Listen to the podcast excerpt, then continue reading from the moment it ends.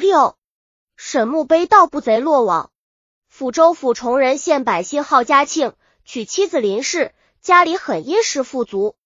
儿子玉文娶雷氏为妻，夫妻和睦，感情甚笃。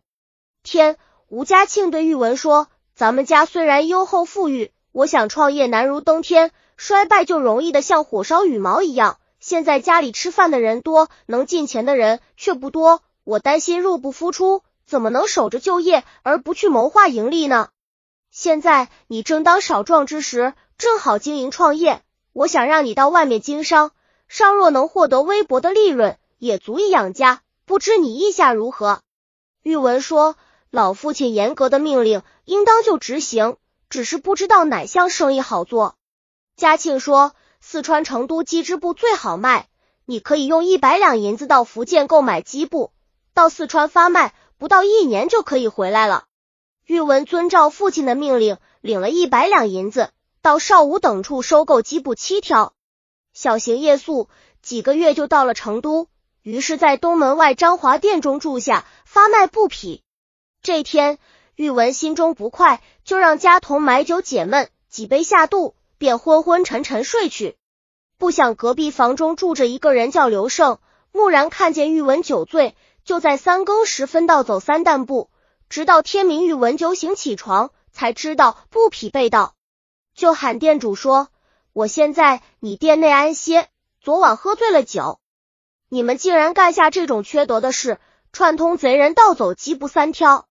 古人说，有眼的主人，无眼的客，在家靠父母，出外靠主人。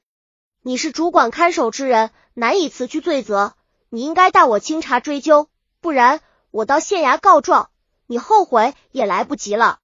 张华说：“我开客店，衣食都依赖客人，哪有串通贼人偷客人货物的道理？”玉文不听其解释，就具状告到成都县，说告状人吴玉文系江西省崇仁县人，为串通贼人偷盗布匹事上告。我贩卖鸡织布来四川发卖，投奔张华客店安歇，想不到店主见财起意，欺负我是孤身客人。串通贼人盗走布匹三担，坑害贫苦之人，使我空手回家。愿求县太爷严刑追究，剪除盗贼，疏通商贾。当时县令冯世奇看过诉状，就说见了赃才可以断案审理，现在没有赃证，怎么能审断呢？不准状词，玉文再三哀求，只得准状。次日，张华据状上诉说，诉状人张华系本县百姓。为诬陷事上诉，小民开一所客店，本分经营。吴玉文饭不来店歇宿，都因为他好喝酒，酒醉睡觉，被贼人偷走布匹，凭空诬陷我串通贼人偷他的布匹。小人实属无辜，愿求县太爷捕捉盗贼，追还布匹，以免我遭到连累。县尹就将张华当堂审问。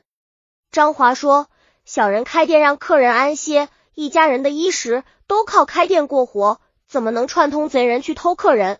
这不是自己截断了客人的来路吗？希望老爷详细审查。县尹想，张华说的也对，一时不能决断，暂且将二人押在监中。第二天早晨，又提出二犯审问。先问玉文说：“你的布匹被盗，一点影响也没有，怎么断呢？”又问张华：“你客店门口有什么东西吗？”张华说：“没有，只是屋子旁边有原来县太爷立的一个去私墓碑记。”县尹就将两个人各打十板，发还监家。刘胜当夜偷得鸡织布匹，藏在静的地方，就把布匹首尾的号头全部涂抹，把自己的印记打在上边，让人难以分辨。把号头改换以后，就陆续挑到城里卖，并无人知晓，自己以为得计。县尹将张华二人责罚发回以后，退堂心想一计。第二天早晨升堂，就命令造立二人到张华屋子旁边，将墓碑扛到县衙，要审问墓碑，讨取布匹发还客人。这时，县前闲杂人等都到衙门里围观。县尹见来的人很多，就高声喝道：“墓碑如此可恶，左右带我重打二十。”打过以后，又审问别的事情。不过一个时辰。又喝道：“打！”如此这般，一共打了三次，直到把墓碑抬入阶下。现引见观看的人愈来愈多，就喝令左右将头门关上，把其中围观较劲的四个人拿下。